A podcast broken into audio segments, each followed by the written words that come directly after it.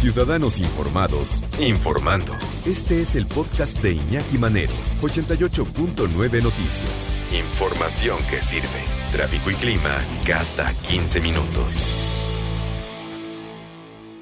Día Nacional contra el Abuso Sexual Infantil. ¿Cómo prevenir la violencia y el abuso sexual infantil en nuestro país? ¿Cuáles son las cifras? ¿Cuáles son los orígenes? ¿Cuáles son las políticas públicas que están desarrollando para prevenir esto? Y lo más importante es, eh, en lugar de estar esperando que, pues, que los encargados de este país hagan algo, ¿qué podemos hacer como sociedad para prevenirlo? Prevenirlo y finalmente erradicarlo. Vamos a platicar y le agradecemos mucho que nos tome la llamada en 88.9 Noticias con Anayan Varas, licenciada en Derecho y directora general de Early Institute. ¿Cómo estás, eh, Ana Yancy? Buenas tardes. Gracias por tomar la llamada. Iñaki, un gusto saludarte a ti y a tu auditorio también. ¿Cómo andamos en México con eh, este asunto de la violencia sexual contra niños, niñas, adolescentes? Pues mira, Iñaki, desafortunadamente la violencia sexual infantil insertada ya en nuestro país desde pues, muchos años atrás en un contexto de violencia generalizada, nos da unos datos nada alentadores, nos ponen los pelos de punta. Y te voy a dar simplemente algunos muy representativos para no, no quedarnos solo en las malas noticias. Eh, una de cada diez mujeres eh, en la Endire afirmó sufrir, haber sufrido algún tipo de violencia sexual antes de los 15 años. 4.4 eh, millones de mujeres eh, sufrieron violencia sexual en su infancia. Eh, otro dato es que la violencia que se ejerce va muchas veces desde leve, moderada y hasta severa. severa. De acuerdo al ENDIRE, que es otra encuesta que, que es a cargo del INEGI, en el periodo de enero-junio de 2015 a enero-junio de 2019, hemos tenido un incremento de 64% en la violencia sexual contra niños, niñas y adolescentes. Y por último, en 2019, 200 víctimas de trata de personas fueron menores de edad, Iñaki. 97 de ellas niñas y adolescentes que fueron además víctimas de feminicidio. 90 niños, niñas y adolescentes fueron víctimas de rapto. Y un último dato que es desgarrador, porque más allá de un dato estamos hablando de niños, nombres, historias. Eh, cada día, seis niños son víctimas de homicidio en nuestro país. No, terribles, terribles los datos y sí, sí es para ponernos los pelos de punta. Ahora, eh, vamos a hacer una pausa, Nayansi, y, y te pido que te quedes en la línea, por favor, porque vamos a seguir platicando este tema. ¿Cuál es la génesis? ¿Qué es lo que dispara esto? Por ejemplo, en el caso de las mujeres, en el caso de los feminicidios, en el caso todo empieza con una, una falta de, educación, todo empieza con una grosería, ¿no? Todo empieza con un piropo eh, no pedido. O sea, de ahí empieza, ¿no? Todo empieza con, con un grito. Y, si lo permitimos, se va convirtiendo en otra cosa hasta, hasta llegar a la violencia física. Primero es la violencia, eh, la violencia psicológica, a lo mejor también hay una violencia económica, pero la violencia física finalmente termina a veces hasta en el homicidio. ¿Qué se puede hacer? ¿Cuál es ¿Cuál es la manera de prevenirlo encontrando cuáles son las causas y desmantelando esta bomba? ¿Cuántos, eh, ¿Cuántas mujeres, cuántas jóvenes, cuántos jóvenes, cuántas niñas, niños y adolescentes la están pasando muy mal porque son presa de estos eh, terribles depredadores eh, que los hacen durante incluso muchos años, muchos, muchos años, y por el miedo también a denunciar, esto se convierte en una bola de nieve que sigue girando y que trae secuelas terribles para la vida de estas personas. Cuando son adultos vienen cargando con todos estos traumas eh, sufridos desde la infancia o desde la adolescencia. Hemos visto infinidad de casos en infinidad de películas, pero, pero por alguna razón se sigue dejando pasar. La violencia, Hoy es el Día Nacional contra el Abuso Sexual Infantil y, desde luego estamos platicando sobre la prevención de la violencia y el abuso sexual infantil en México y le agradecemos que siga en la línea a Nayansi Varas, licenciada en Derecho y directora general de Early Institute. Y, te dejaba esta pregunta, Nayansi, gracias por seguir en la línea. ¿Cuál es, cuál es el antecedente, cuál es la génesis de estos eh, problemas para poder establecer políticas públicas eficientes y nosotros como sociedad también empezar a desmantelar esta bomba antes de que haga explosión. Vuelvo contigo, Nayansi. Gracias, Iñaki. Mira, primero que nada, eh, en este contexto generalizado de violencia en nuestro país, es difícil decirte una sola causa de origen, o más bien una sola causa que dé origen al problema. Eh, es una serie de, de problemas, digamos, una serie de causas, es multifactorial el origen que da eh, pues pie a la violencia sexual infantil.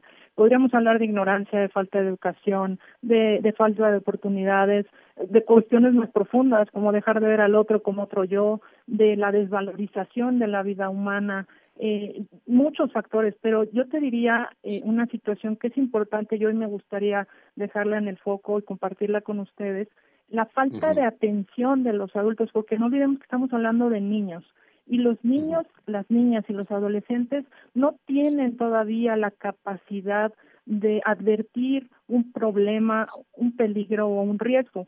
Nos toca a nosotros como cuidadores eh, ejercer o no esta responsabilidad para poder prevenir los problemas, Iñaki. Entonces, no sé, la verdad es que me sería difícil decirte cuál sería el origen aislado, pero lo cierto es que la buena noticia, después de todos estos datos tan feos que con los que abrí la entrevista en el espacio que nos brindas, es que la buena noticia es que se puede prevenir, se puede prevenir y nos toca a los cuidadores, no solo a los adultos papás directamente, sino a todos poder prevenir esta terrible realidad. ¿Qué pasa cuando el enemigo está en casa? Que es a veces también eh, la mayoría de las ocasiones, que tiene que ver también con el hacinamiento, tiene que ver con los problemas sociales, es más también la, cuarentena, la cuarentena de ya muchos meses que llevamos, eh, ha, hecho que creciera este problema de la violencia intrafamiliar y desde luego también la violencia hacia los más inocentes. Eh, ¿En dónde está, en dónde está el verdadero enemigo, Ana Yancy? Mira, desafortunadamente los datos nos dicen que efectivamente, como lo señala Iñaki, eh, muchas veces el agresor es una persona cercana, no necesariamente un familiar, aunque a veces sí lo es, pero sí una persona cercana. En el mayor número de los casos es alguien que tiene acceso al menor, que se va ganando su confianza, como bien decías, poco a poco. Esto es difícil que sea un evento aislado, también suceden, pero generalmente son situaciones que se van dando en procesos de largo plazo. Entonces, cuando está el enemigo en casa, eh, también lo importante es romper el silencio. Eh, este trabajo que hacen ustedes, nuestros compañeros y amigos de los medios de comunicación, suma a romper el silencio, digamos, abiertamente, públicamente. El problema existe, mamás, papás, cuando oímos de este problema como que queremos pensar que a nosotros no nos va a suceder. Sí sucede y tenemos que estar atentos y también en el momento en que un chiquito o una chiquita decide romper el silencio, hay que escucharle y no decirle, ay, estás loca, no, porque como no quiero ver el problema o me escandalizo, entonces nunca más me va a querer eh, decir de qué se trata o si está viviendo o no algún abuso. No le sabe poner nombre la mayoría de las veces y hay que estar también atentos a, a, ciertas actitudes y este lenguaje corporal que no siempre es visible pero que hay que estar atentos como papás a ciertos signos que pueden presentar los menores eh, que de alguna manera nos están hablando a gritos con su lenguaje corporal, Iñaki. Pero sí, la verdad ahí está el llamado para brindarles esa confianza a los más pequeñitos, para que se abran de capa, para evitar tantos años de sufrimiento y de silencio y para evitar todas estas secuelas terribles ¿no? sobre un daño que se provocó en la infancia. ¿En dónde podemos obtener más información para estar prevenidos? La información finalmente es poder, la información es vida y la información también es ayudar a las autoridades a que funcionen estas políticas públicas. ¿En dónde tenemos más información? Información, Ana Así es. Mira, si me permites, pueden encontrar más información en alumbramx.org. También hemos habilitado por el confinamiento una estrategia emergente eh, donde pueden, quien ya está viviendo una situación así, acudir también de violencia, no necesariamente violencia sexual infantil, de cualquier tipo de violencia. Eh, hemos abierto una línea de atención, si me permites dar el número, Iñaki. Por favor. Sí. 5588 5466 53 55 88 54 66 53 de lunes a viernes de 8 de la mañana a 8 de la, noche y también ahí en la página que vi pueden encontrar Alumbra Contigo vía chat. Los niños y los adolescentes nos están buscando en Alumbra Contigo eh, diagonal apoyo eh, y ahí nos pueden encontrar y una psicóloga te va a atender y te vamos a canalizar si es que requieres algún otro tipo de ayuda. Ana Yancy Varas, licenciada en Derecho, directora general de Early Institute, para todas las personas que en este momento momento están pasando por este trance 5588 54 63 53 o en Alumbra, lo pueden googlear, ahí puedes encontrarlo también en, en internet para cualquier dato, para cualquier duda y para poderse comunicar con gente que está haciendo una diferencia en esto. Muchas gracias, Ana Yancy. Gracias a ti por formar parte del esfuerzo. Al contrario, al contrario, estamos a tus órdenes. Mientras tú escuchas este podcast, le está ayudando a miles de niños con el programa Contigo creado para ayudar a prevenir enfermedades respiratorias y romper la cadena de infección con buenos hábitos de higiene y desinfección. Conoce más en lysol.com.mx. Cuida el agua.